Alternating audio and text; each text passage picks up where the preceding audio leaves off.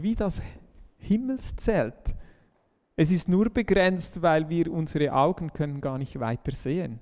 Aber es ist grenzenlos. Genauso ist Gottes Liebe zu jedem Menschen. Und es gibt nichts, was du oder ich tun und lassen kann, können, um diese Liebe Gottes zu verhindern.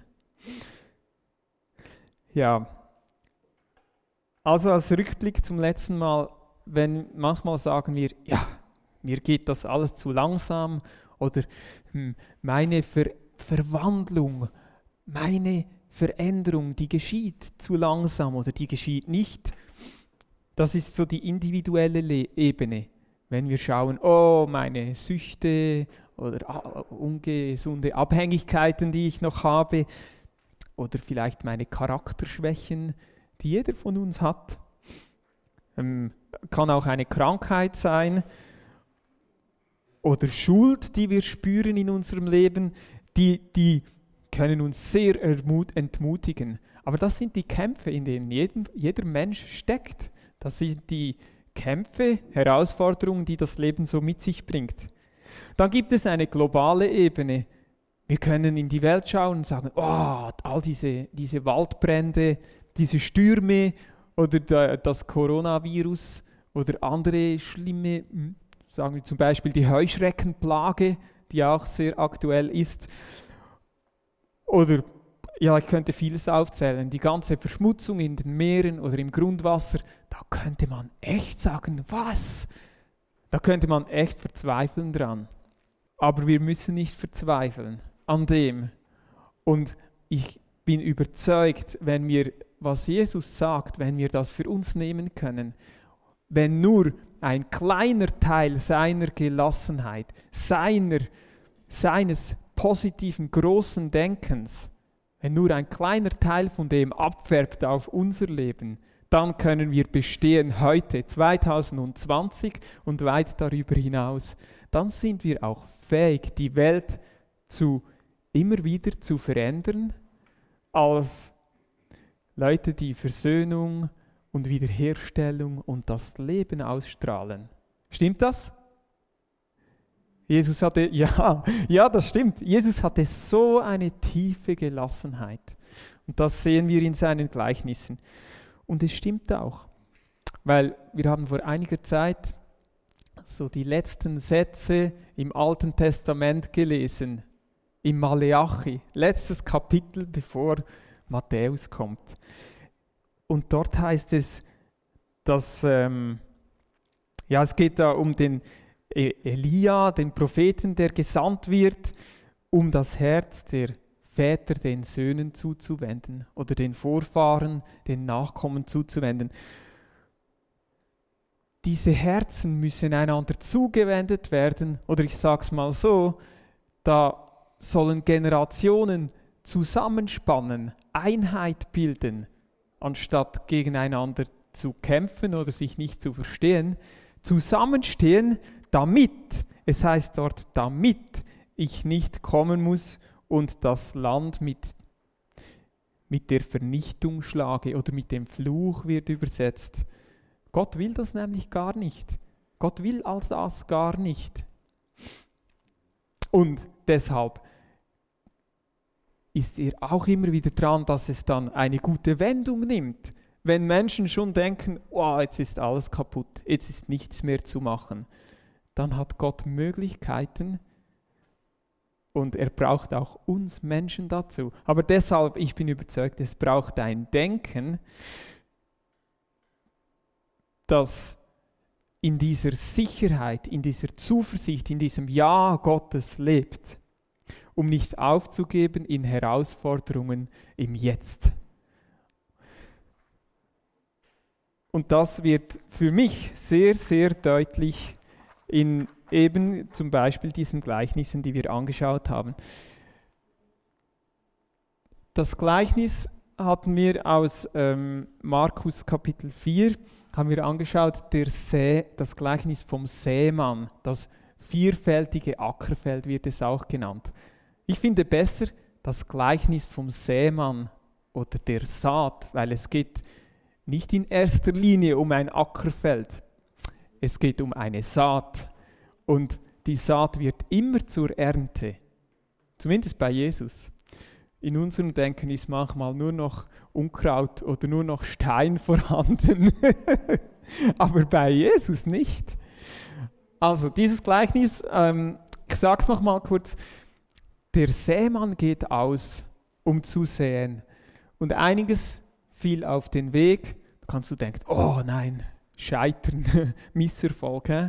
Weil auf dem Weg, da kann es nicht mal Wurzeln schlagen, wird sofort weggepickt. Das andere, anderes fiel auf felsigen Boden. Denkst du, oh, zweiter Misserfolg, zweites Scheitern. Schon wieder. Äh, auf felsigem Boden, da hat es ganz wenig Erde und unten wird es hart oder steinig. Es kann kurze Wurzeln schlagen, aber dann kommt die Sonne, die Hitze und verdorrt es und es stirbt. Dritter, dritter Wurf, anderes der Saat, fiel unter die Dornen. Denkst du, ach nein, auch schon wieder scheitern. Auch schon wieder ein Problem. Und äh, dort kann es wurzeln, wächst ein wenig, aber dann überwuchern es die Dornen und es stirbt ab. Und der größte Teil dieses Gleichnisses handelt vom Scheitern. Aber das ist nicht die Poete. Das Ende kommt ja erst jetzt. Das Ende ist nämlich, alles andere fällt auf gutes Erdreich. Und dort, was passiert dort? Ohne dass man viel dazu tun muss, ohne dass man da sich auch enorm anstrengen könnte und dann geschieht es. Nein, Wachstum geschieht, weil Gott es macht. Anderes, alles andere fiel auf gutes Erdreich und dort brachte es Frucht, die aufwuchs und zunahm 30, 60 und 100-fach. Und diese, dieses Gleichnis, diese Erzählung, die ist eigentlich unglaublich ich, ich möchte die gerne im Original mal hören, wie er sie erzählt hat. Aber schon so wie es wiedergegeben ist, ist sehr, sehr gut. Das ist äh, beste Klasse, das ist Weltliteratur. Das, niemand von uns kriegt das wahrscheinlich hin, in so einer kurzen Geschichte eine solche Dynamik hereinzubringen. Und man merkt hier, Jesus, er ist, er kann die Probleme nennen. Er kann, er, er, seine Botschaft verträgt es, ganz viel Schwierigkeit auszuhalten, aber nicht dort stehen zu bleiben, sondern am Ende zur Ernte zu kommen. Und man sieht das auch, hier sind dreimal Scheitern, aber dann beim vierten Punkt heißt es 30, 60, 100-fach. Wieder dreimal, aber es steigert sich dort. Eigentlich müsste es 30, 60, 90 aber das ist wie übertrieben. Und dann kommt die Frucht. Und ich muss das vielleicht kurz noch in meiner Bibel aufschlagen.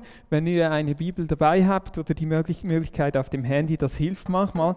Schlagt euch das auf, dann habt ihr das immer etwas vor Augen. Also dass die ganze Geschichte endet mit dieser Frucht und die will dann geerntet werden.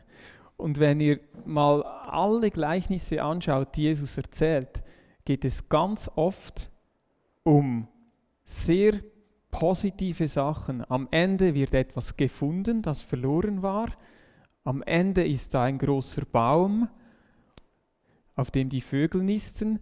Oder am Ende ist die Ernte oder der Teig ist komplett durchsäuert. Ganz oft kommt Wachstum vor und ich glaube, das zeichnet ihn und seinen Lebensstil aus auch. Er, immer wenn man von Wachstum spricht, das ist nämlich etwas, das ein Mensch nicht in der Kontrolle hat. Niemand von uns und auch mit den besten wissenschaftlichen Methoden heute kann man gar nicht so genau erklären, wie denn Wachstum, was eigentlich das Wachstum auslöst. Die Prozesse, wie es geschieht, die kann man beschreiben aber man kann es nicht machen. Man kann es auch gar nicht so richtig erklären. Und das ist, weil Gott dahinter steckt. Also, jetzt habe ich das letzte Mal auch gesagt, diese oftmals, wenn wir von diesem Gleichnis des Sämanns sprechen, dann gehen wir sofort zur Interpretation, die auch hier kommt, die Deutung des Gleichnisses. Und das ist, dort steckt eine etwas andere Botschaft drin. Und ich habe gesagt, ich nehme die jetzt mal nicht so wichtig, sondern ich, ich richte den Fokus ganz auf dieses Gleichnis, wie es Jesus erzählt hat und die Auslegung, die Deutung. Ja, ich habe sogar gesagt, dass muss ja nicht von ihm sein. Da gibt es sogar viele Leute, die heute überzeugt sind, die Mehrheit der Wissenschaft mit einer klaren Übereinstimmung sagen, dass die Deutung kann gar nicht von Jesus sein. Ich überlasse das jedem von euch. Wenn man das noch nie so gehört hat, mag das erstaunen. Da braucht es auch gute Gründe und man kann das auch nicht so kurz in fünf Minuten erklären, wie man zu diesem Schluss kommt. Aber es gibt gute Gründe und ich äh, habe einfach gesagt, äh, in der Auslegung, da geht es plötzlich nicht mehr hauptsächlich um die Saat, um den Samen und um die Ernte, sondern dort geht es darum, sich zu prüfen und zu kontrollieren, was für ein Boden man ist. Plötzlich ist der Ackerboden wichtig und das sind plötzlich Menschentypen. Und ich mache jetzt einen, an dieser Stelle hier einen Einschub, dass ihr versteht, dass die Gleichnisse, alle Gleichnisse wurde über die, wurden über die Jahrhunderte meistens als Allegorien ausgelegt. Was ist eine Allegorie überhaupt? Und wie kommt es, dass man Gleichnisse dann so interpretiert, dass plötzlich die Worte etwas anderes bedeuten als als in der Geschichte sie erzählt sind. Also eine Allegorie, das habe ich nachgeschaut, das ist eine verschlüsselte Geheimbotschaft, eine Art. Auf Griechisch Allegoria heißt die andere oder die verschleierte Sprache. Also es geht um etwas Hintergründiges, das du nur verstehen kannst, wenn du den Schlüssel dazu hast. Eine Allegorie will mit dem, was sie sagt, etwas ganz anderes ausdrücken. Und um sie zu verstehen, braucht man einen, wie einen Code oder eine Schlüsselgeschichte, die nur den Eingeweihten bekannt ist. Also, wenn man diesen Code nicht hat, dann könnte man das Gleichnis dann könnte man die Geschichte nicht verstehen. Und in der Christenheit wurden alle Gleichnisse als Allegorien gedeutet. Weshalb? Ja, das hat, hängt damit zusammen, dass das, dieses Gleichnis des Sämanns kommt als erstes in den Evangelien. Und es ist das einzige, das in drei Evangelien vorkommt. Nämlich im Matthäus, im Markus und im Lukas-Evangelium. Und dieses Gleichnis kann man aus verschiedenen Gründen sagen, ist auch das Wichtigste. Es heißt zum, zum Beispiel im Markus, sagt Jesus sogar, steht dort, sagt Jesus selber, die Jünger fragen ihn, wie haben wir das zu verstehen? Und er sagt, ja, wenn ihr dieses Gleichnis nicht mal versteht, wie wollt ihr denn alle anderen verstehen?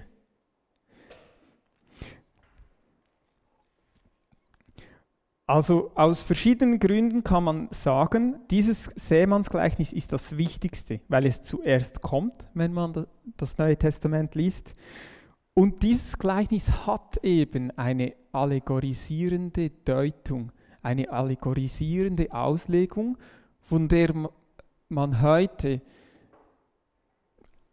äh, überzeugt ist, oder ich sage mal so, sehr viele Leute, die sich gut auskennen, die das gut studiert haben, überzeugt sind, dass die nicht von Jesus stammt. Ich habe letztes Mal einige Gründe gesagt, wie man dazu kommt.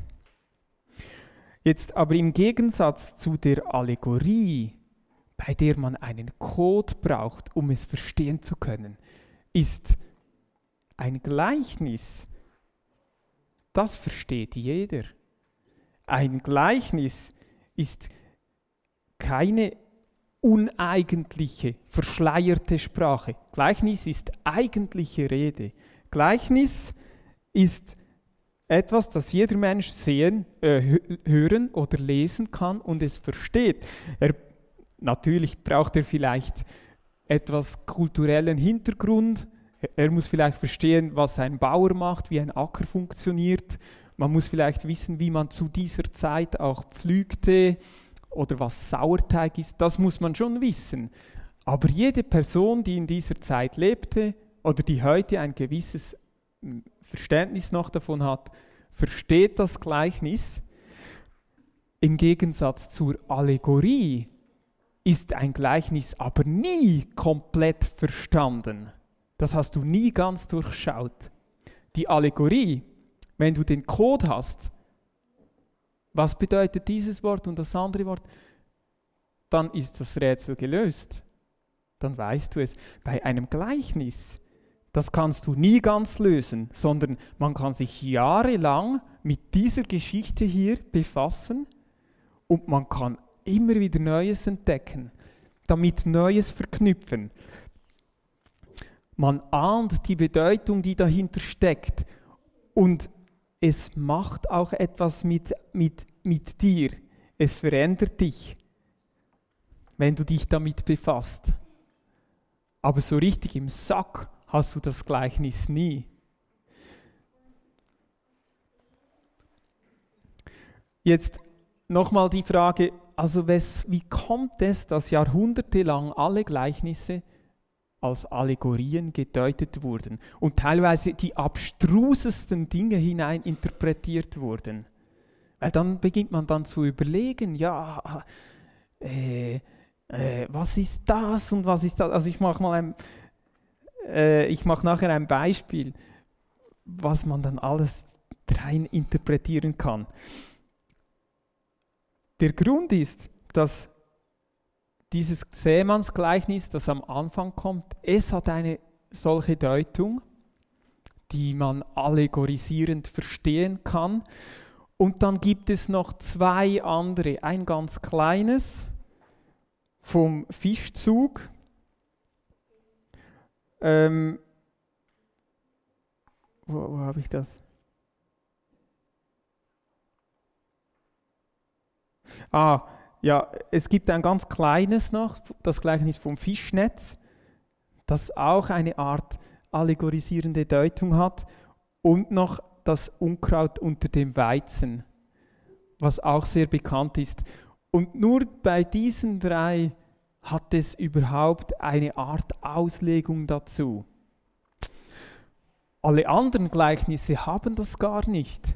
Ja, also wenn die Allegorien wären, dann könnte niemand diese Gleichnisse verstehen, weil der Code dazu, die Auslegung dazu, gibt uns niemand. Die steht dort nicht.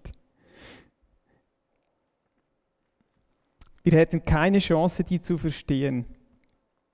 Also heute ist es eigentlich in der Wissenschaft Konsens und es ist, das hört man in einer Predigt normalerweise selten oder gar nicht, diese Dinge, aber weil wir eine Schule sind, kann ich das auch bringen und dann können wir dazu lernen. Also heute ist es Konsens, dass die Gleichnisse sind deutliche Sprache, die kannst du so, wie die Geschichte erzählt wird, verstehen und sie macht etwas mit dir. Du brauchst da kein spezielles Hin Codewissen, um die aufzuschlüsseln. Die Bedeutung in einem Gleichnis liegt in diesen Worten, in diesen Bildern, im Bild, das ein Sämann sät und dass eine Saat an den falschen Ort fallen kann, aber auch an den richtigen und dann geschieht Wachstum. Das ist ein Bild. Das ist etwas, das jeder versteht. Genauso wie die Arbeiter auf dem Weinberg. Das kann man verstehen, einfach wenn man diese Geschichte liest, wo es darum geht, welcher Lohn ist gerecht. Und diese Geschichte immer wieder sich damit auseinanderzusetzen, verändert schon unser Verständnis von Gerechtigkeit. Also damit diese Bilder wirken, braucht es kein Geheimwissen, höchstens etwas geschichtlicher Hintergrund. Aber teilweise wurden sie halt, äh, wurden sie wirklich heftig umgedeutet, weil man dachte, das sind alles Allegorien. Zum Beispiel wurde früher so, so ausgelegt, dass sich äh, im Gleichnis vom verlorenen Sohn wurde sofort gesagt, der Vater, okay, der Vater ist Gott. Das muss Gott sein. Ja, ist irgendwie auch naheliegend, wir nennen ja auch Gott Vater. Hm?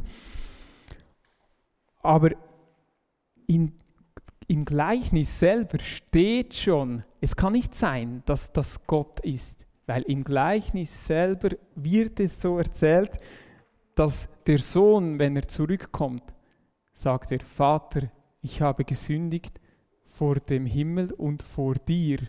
Da wird ja unterschieden. Er spricht zum Vater, der Vater ist ein wirklicher Vater, ein Bauer, und der Sohn geht in die Fremde, wie das sehr üblich war, weil es hatte nur einen Bauernhof und er ist nicht Erstgeborener. Also er muss fast weggehen und er geht jetzt in, also in ein fremdes Land, nimmt einen Teil des Erbes mit. Das steht ihm zu. Das ist nicht, äh, das war in dieser Kultur völlig üblich. Ich meine, wenn du zehn Kinder hast, dann können nicht alle den gleichen Bauernhof übernehmen und ihr Leben lang dort Knecht sein. Nein, das war normal. Und als er zurückkommt, sagt er, Vater, und er spricht zum Vater, ich habe gesündigt vor dir und vor dem Himmel. Also er unterscheidet, da ist Gott und da ist der Vater. Also man kann nicht einfach sagen, ja, der Vater ist Gott.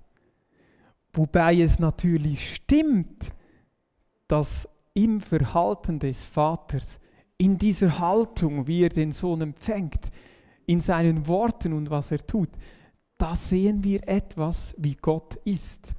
Darin kommt Gott ja zum Ausdruck. Aber man kann nicht einfach sagen, der Vater ist Gott. Nein, es ist eine Geschichte. Wie wenn sie richtig geschehen würde, muss man sich, sich vorstellen. Und darin spiegelt sich etwas von dem, von Gott.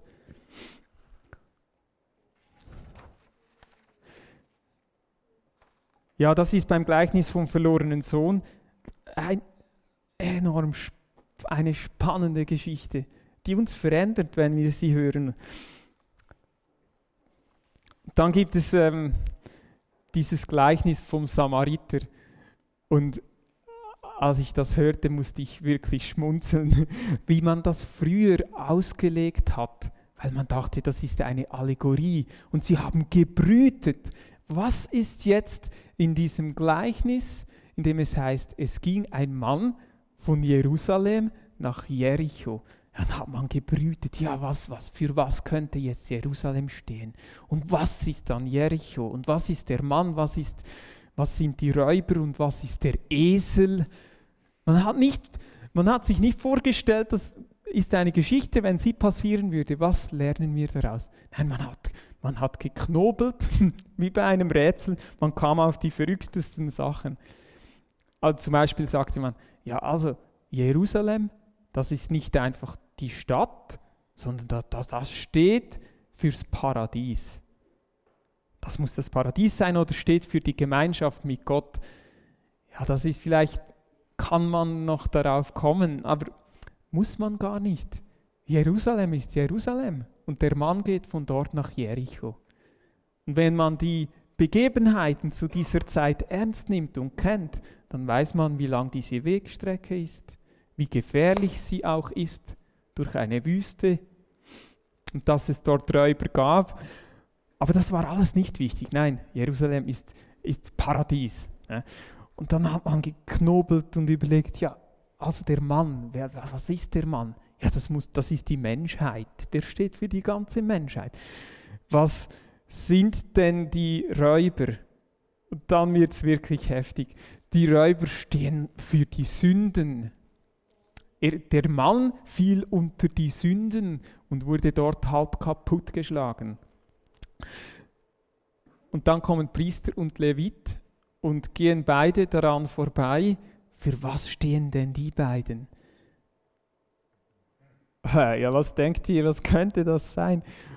Und da wird es dann auch sehr beliebig, je nachdem, wer, das interpretiert, pff, interpretiert etwas völlig anderes hinein. Und dann wurde gesagt, und das jahrhundertelang, und das wurde so ausgelegt in der Christenheit, dann wurde gesagt, also Priester und Levit, das steht fürs Gesetz und die Propheten, also für die Torah. Oder, oder man könnte sagen, das steht für Altes Testament und Judentum. Und es geht völlig vergessen, dass hier Jesus ja eine deutliche Kritik am Tempel äußert. Die sind nicht zufällig gewählt, die beiden Berufe. Die, die Jesus kritisiert aufs heftigste das traditionelle Tempelsystem und diese Leute, die dort die beruflich darin zu tun haben. Das geht dann völlig vergessen, wenn man sagt, ja, also das ist Judentum und Altes Testament. Ja, der barmherzige Samariter, der steht dann für Christus, wenn man so allegorisiert. Und für was könnte Öl und Wein denn stehen? Er verbindet ja die Wunden, gießt Öl darauf und Wein. Ja, das haben sie, kam man darauf, ah, das könnten die zwei Sakramente sein, die Taufe und das Abendmahl oder das Alte und das Neue Testament. Und die Herberge, wo er ihn dann hinbringt, schlussendlich ist die Gemeinde. Und ich bin froh, müssen wir das nicht so kompliziert machen, sondern kann man heute aus diesen Geschichten mit dem geschichtlichen Hintergrund sie einfach ernst nehmen, wie sie sind. Und also da bin ich sehr froh auch um diese Sicht, die wir heute haben. Also ein Gleichnis, um diesen Abstecher zu beenden, ein Gleichnis ist eine kurze Erzählung, die eine Sache veranschaulichen will durch eine bildhafte Rede. Natürlich deutet das Gleichnis auf etwas viel Größeres hin, auf etwas Geheimnisvolles, aber in diesen Bildern, im Säen, im Wachsen, da, da kann man das entdecken. Da kann man, äh, da kann man, wenn man das hört, sich selber darin entdecken oder das Geheimnis des Lebens darin entdecken. Und man wird eingeladen, seine Situation zu verändern. Also so verrückt kompliziert, wie man es jahrhundertelang machte, sind diese Gleichnis nicht, Gleichnisse nicht. Da kann sich jeder von uns damit beschäftigen. Also wenn diese Auslegung vom Seemannsgleichnis Jesus hier in den Mund gelegt wird von den ersten Christen, und das ist nicht schlecht, was sie sagen, hat auch seine Bedeutung. Man kann das auch gut benutzen, wenn man sich überlegt, ja, was für ein Ackerfeld bin ich? Da kann man sich prüfen. Aber das ist weit davon entfernt von dem, was ursprünglich mit dem Gleichnis ausgesagt wird. Äh, warum man darauf kommt, das sind verschiedene Argumente auf verschiedenen Ebenen, die sich alle gegenseitig unterstützen. Ich kann die nicht alle ausführen, habe letztes Mal schon einiges dazu gesagt. Es kommen zum Beispiel in der Deutung kommen Worte vor, die man weiß, die sind nachösterlich die hat Jesus gar noch nicht so verwendet, sondern die frühen, die ersten Christen haben diese Worte so gesagt. Zum Beispiel, dass dann der Same ist nicht mehr der Same, sondern der Same ist das Wort. Ho Logos. Und das kommt dann etwa sieben oder achtmal vor. Und von diesem Wort wird ganz oft gesprochen im Neuen Testament. Aber eben nicht von Jesus, sondern von den Christen nachher weil sie sich äh, in, in den Gemeinden hat sich ein gewisser Sprachgebrauch ausgebildet und wenn man sagte, das Wort, wusste jeder sofort, was man meint. Das äh, Wort vom Evangelium meint man natürlich. Hm, das kam aber erst nach Jesus. Also es gibt sprachliche Gründe, dann gibt es auch Formulierungen also, oder Worte, wie zum Beispiel wetterwendisch. Das ist ein Wort, das Jesus gar nicht gesagt haben kann, weil dieses Wort ist ein, ein Grekismus, ein, ein griechisches Wort, Gräzismus, das gibt es gar nicht in Aramäisch und in Hebräisch. Gibt es gar nicht. Wetterwendisch, das steht für Menschen des Augenblicks, also Menschen, die sehr unstet sind. Es gibt noch viel mehr Gründe, äh, wenn man den Wortschatz analysiert, dass es nicht von Jesus stammen kann. Zum Beispiel auch ähm, die Begierde dieser Welt kommt vor. Also die Begierde dieser Welt haben es weggeschnappt. Und dieses Wort, das sagt Jesus nie, außer ein einziges Mal und dann in komplett anderem Sinn. Er sagt nämlich dort die Begierde nicht negativ, sondern er sagt, ich habe begehrt, ich habe verlangt, mit euch das Abendmahl zu feiern. In komplett anderem Sinn, aber als die Begierde dieser Welt, das ist auch so ein, eine Formulierung, die später aufkam. Ja, dann der Aufbau, der sich sehr stark unterscheidet, habe ich letztes Mal einiges dazu gesagt. Und der Inhalt, der auch ziemlich anders ist, dass es plötzlich nicht mehr um das Schicksal der Saat geht, sondern um sie, darum, sich selber zu prüfen, was für ein Boden bin ich. Und äh, als vierte Ebene, vierter Punkt, war es erstaunlich, als man plötzlich das Thomas-Evangelium fand und merkte, dort steht die Auslegung nicht drin. Dort ist nur das Gleichnis und nun so weiß man, dass es einen Erzählstrang schon immer gab, ohne Auslegung dazu. Also ich, ich habe gefühlt, dass ich das noch einmal äh, erwähnen muss, einfach damit wir auch unterscheiden können, was ist Gleichnis und was ist Allegorie und dass man da so viel rein interpretiert, was nur die Profis verstehen können und der normal denkende Mensch hat keine Ahnung, was die Bedeutung eines Gleichnisses ist. Das können wir heute hinter uns lassen. Brauchen wir nicht mehr. Ja? Ja, ein Gleichnis ist auch so, dass es zu jedem Menschen spricht und in ganz viele Situationen und über alle Zeiten hinweg. hinweg. Ja, danke. Aber dafür muss man nicht sagen, es ist eine Allegorie, die du nur mit einem bestimmten Code deuten kannst. Nein, je, zu, zu jedem Menschen spricht, weil das sind ja Vorgänge, und darauf komme ich jetzt, in diesem Sauerteig.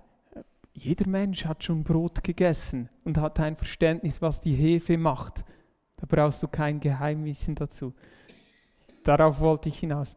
Hat das deine Frage beantwortet?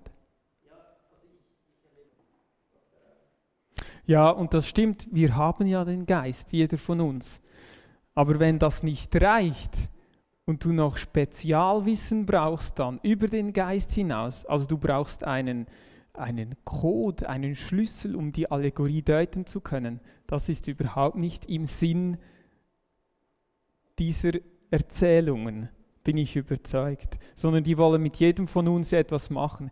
Ich muss jetzt weitermachen, wir kommen nachher noch dazu, äh, zu einer Diskussion an den Tischen oder zu Fragen, falls es die gibt. Diese Geschichten, diese Erzählungen, die End, da geht es ganz oft um Wachstum, um Verwandlung. Ich hab, wir haben letztes Mal auch das, dieses Gleichnis vom Sauerteig angeschaut und dieses, diese Erzählung vom Senfkorn. Und ich habe das einfach hier nochmal aufgeschrieben und unterstrichen. Schau mal, das ist wieder so. Der Senfkorn ist ein Same, der wird in den Garten geworfen und dort wächst es und wird zu einem großen Baum. Da stecken Bilder drin, die kennt jeder von uns. Jedes Kind beobachtet das draußen. Und deshalb ist es gar nicht kompliziert, sondern diese Bilder, die machen etwas mit jedem von uns, mit jedem Menschen. Aber es geht natürlich um etwas Größeres. Es geht nicht nur um ein Senfkorn, sondern Jesus sagt dann hier, womit soll ich das Reich Gottes vergleichen? Und hier gibt er schon den Link, ein Gleichnis braucht auch immer diesen Hinweis, wofür soll es stehen? Und Jesus gibt ja den. Es steht für das Reich Gottes. Das reicht schon. Mehr Hintergrund, mehr dazu braucht es nicht, um das verstehen zu können. Und dann sagt er, es gleicht dem Sauerteig, den die Frau in das viele Mehl mischt, bis es alles durchsäuert. Und das sind Prozesse, die jeder Mensch verstehen kann. Mit etwas, man kann noch äh, das Fachwissen eines Bäckers nehmen oder eines Bauern und dann wird das Bild noch viel deutlicher. Je mehr man sich damit befasst, desto mehr kann man entdecken, was es uns sagen will. Aber man braucht keinen Geheimcode, um es zu verstehen. Und ich bin überzeugt, mit diesen Geschichten können wir diesem können wir dem begegnen, diesem Spannungsfeld oder manchmal dieser Verzweiflung, wenn man denkt, es wächst nichts, es geschieht nichts bei mir. Weil hier, ich muss das auch noch vorlesen jetzt, in Markus 4, 26, das ist, ähm, das ist auch direkt nach diesem Seemannsgleichnis. Und ich bin jetzt nicht mehr sicher, das ist ganz nahe, zumindest ganz nahe. Ähm,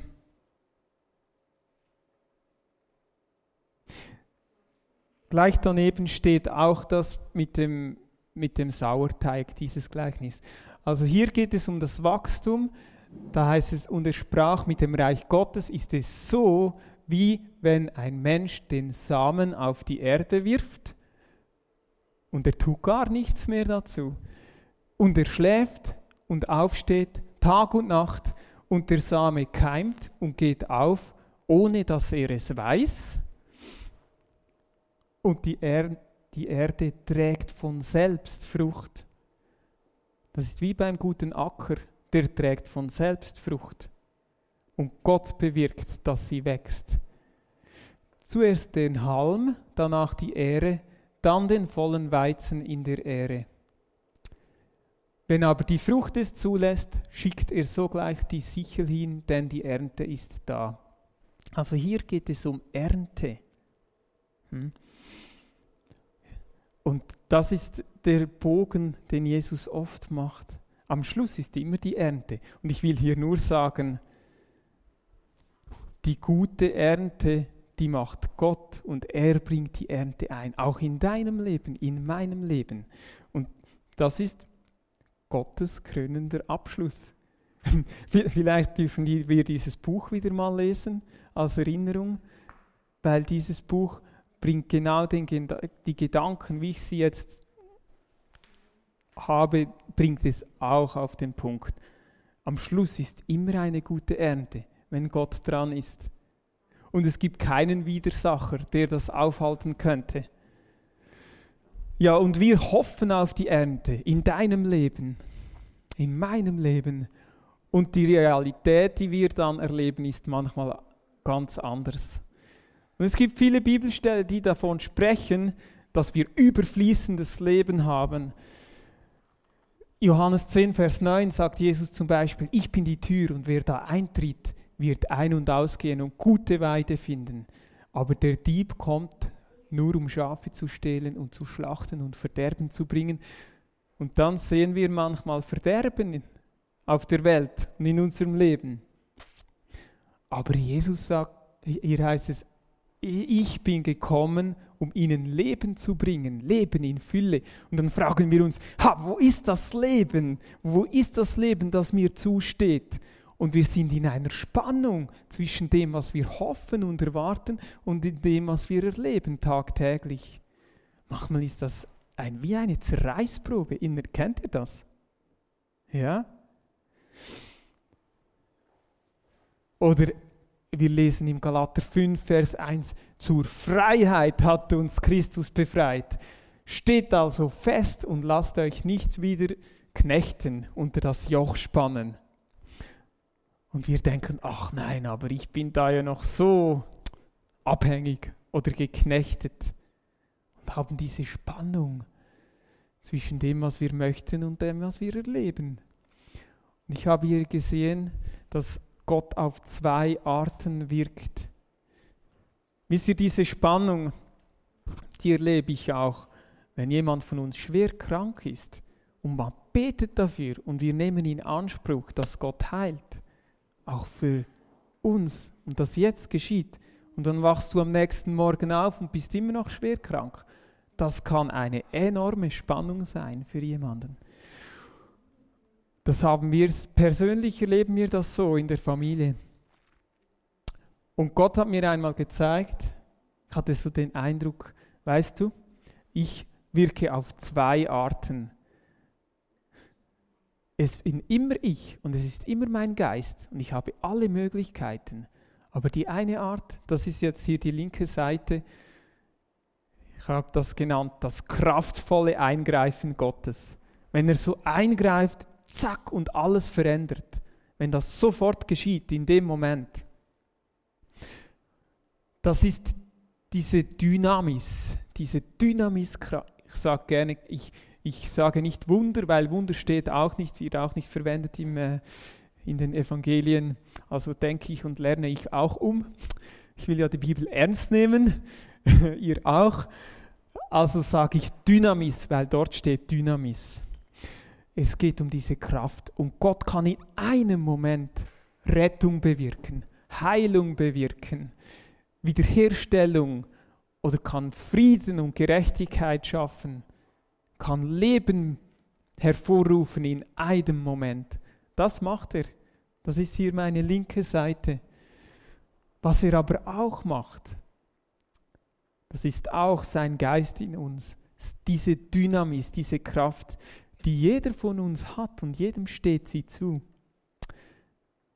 Dass nämlich, wenn die Veränderung nicht zack in einem Moment oder über Nacht geschieht, dann schenkt er uns mit seinem Geist die Frucht des Geistes, die beinhaltet Geduld, Ausdauer, dranbleiben, sogar noch Freude, bewirkt auch Freude im Schwierigen, oder ausharren können.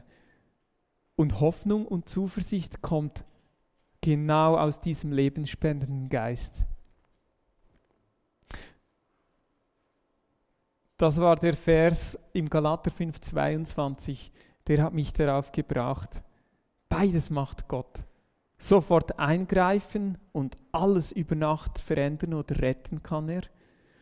Oder uns durch seinen Geist eine Haltung geben, aushalten zu können und weiterzuleben und darauf zu warten, dass die Ernte halt kommt. Wisst ihr, bei diese, all diesen Gleichnissen, der Sauerteig geht auch nicht schwupps in einer Minute.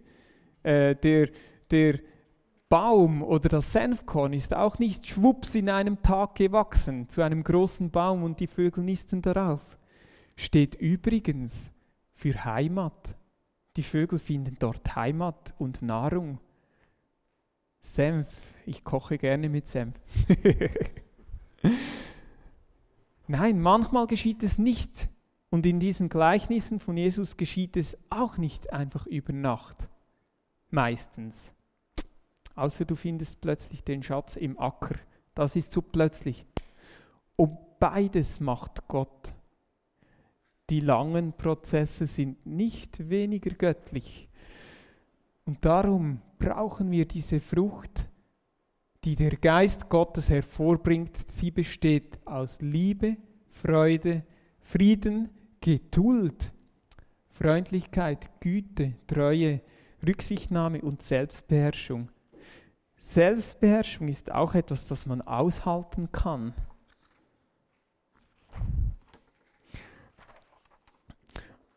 Und jetzt merke ich mit Blick auf die Uhr, dass den letzten Teil, den machen wir nächstes Mal.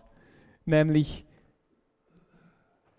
dass wenn Gott etwas schafft, die Schöpfung macht, weiß man noch, nachher noch nicht, ob die Schöpfung wirklich Bestand hält, ob sie nicht sie ist gefährdet, ob sie nicht vernichtet wird oder untergeht weißt du nach den ersten drei Kapiteln im Schöpfungsbericht nicht. Du weißt nur, dass sie etwas Wunderbares ist und dass Gott sie gemacht hat mit einem Ziel und einem Zweck, mit einer Absicht. Aber man könnte dann fragen, ja, vielleicht schaffen es ja die Menschen, die Schöpfung zu zerstören. Oder Gott muss sie zerstören als äh, Folge des Verhaltens. Und deshalb kommen nachher, das gehört wie dazu, die zweite Seite der Medaille. Deshalb kommt nachher die Erzählung dieser Flutgeschichte. Und nach der Flut sagt Gott, ich werde so etwas nie mehr machen. Und wenn wir das lesen, ich habe vor einiger Zeit schon mal diesen Text gebracht, wenn wir das lesen, dann macht es in unserem Kopf automatisch ein Ende. Es geht zu Ende. Aber warum das überhaupt nicht dort drin steht, das wollen wir nächstes Mal dann anschauen. Nämlich, er sagt, es wird nicht aufhören, es wird keine Pause geben. Saat und Ernte, Winter und Saat und Ernte, Frost und Hitze, Sommer und Winter, Tag und Nacht werden nicht pausieren. Sie werden immer weitergehen.